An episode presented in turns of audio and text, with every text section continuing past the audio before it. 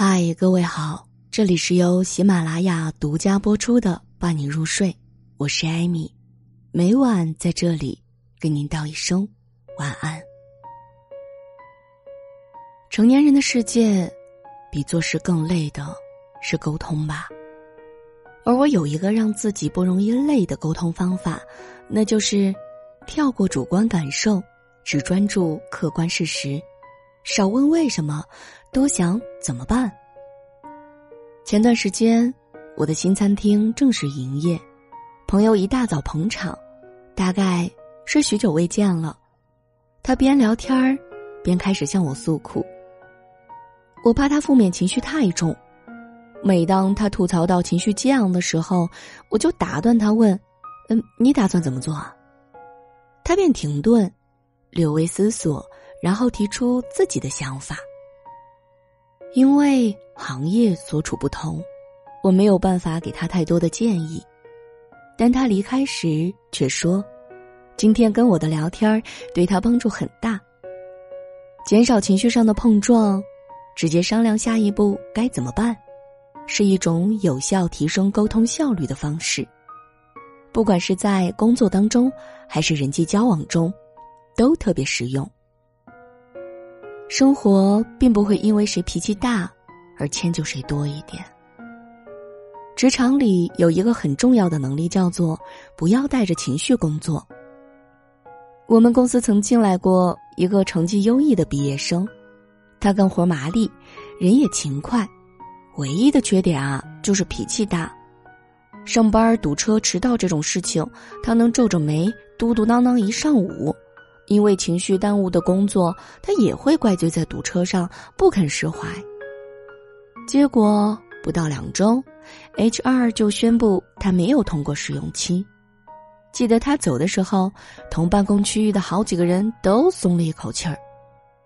于个人而言，有个性、发脾气真的是很爽，但偏偏工作中最害怕你有太多主观情绪。因为生活并不会因为谁脾气大而迁就谁多一些。郑爽曾在节目里被问到拍戏很累怎么办，她轻松的回答：“那我就不拍了。”另一个演员说自己有次连续拍了三十四个小时的戏，特别累。郑爽又问：“你为什么不能像我一样潇洒的走开呢？” 不管是玩笑还是真性情。大多数老板应该都跟我一样，不敢录用脾气大于本事的员工吧？当他随意撂挑子，必然会留下一堆的烂摊子呢。厨师撂挑子，耽误的是一餐厅的顾客；老师撂挑子，耽误的是一教室的学生。不肯为结果承担，必然就要为情绪买单。我最佩服的是那些咽得下委屈、吃得了苦的人。除了因为他们能够很好的控制情绪，重要的是，他们知道比发脾气更有用的是什么。不要把所有的精力都拿来诉苦，开口闭口都是抱怨的人，无力改变人生的。最怕一个人解决不了问题，还滋生了一身的戾气。和动物有自己的领地一样，我们的情绪也有它的边界。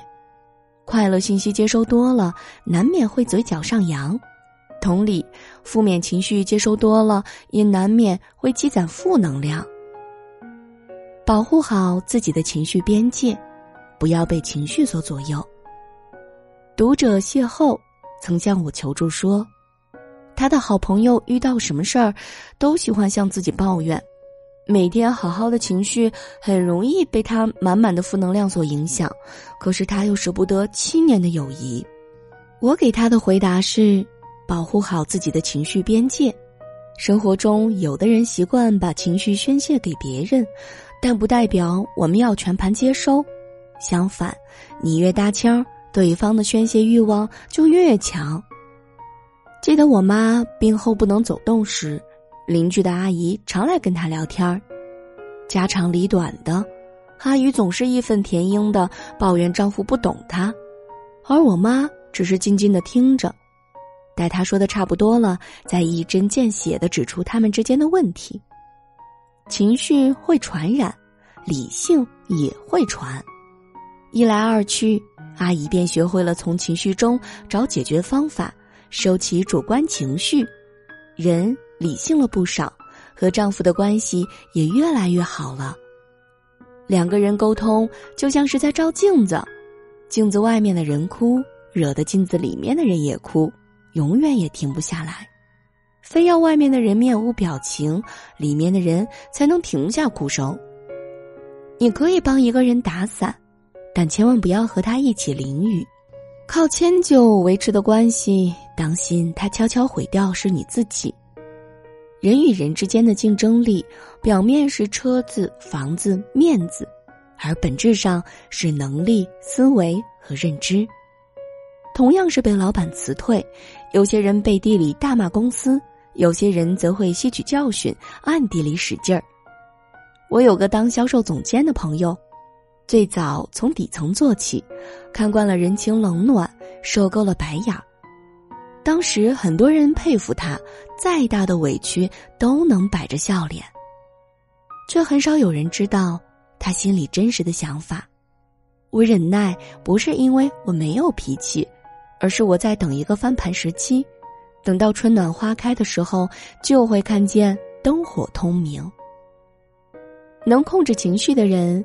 往往更能解决问题。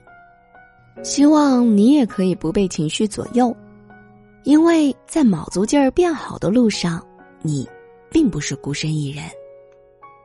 这里是由喜马拉雅独家播出的《伴你入睡》，我是艾米，每晚在这里给你道一声晚安。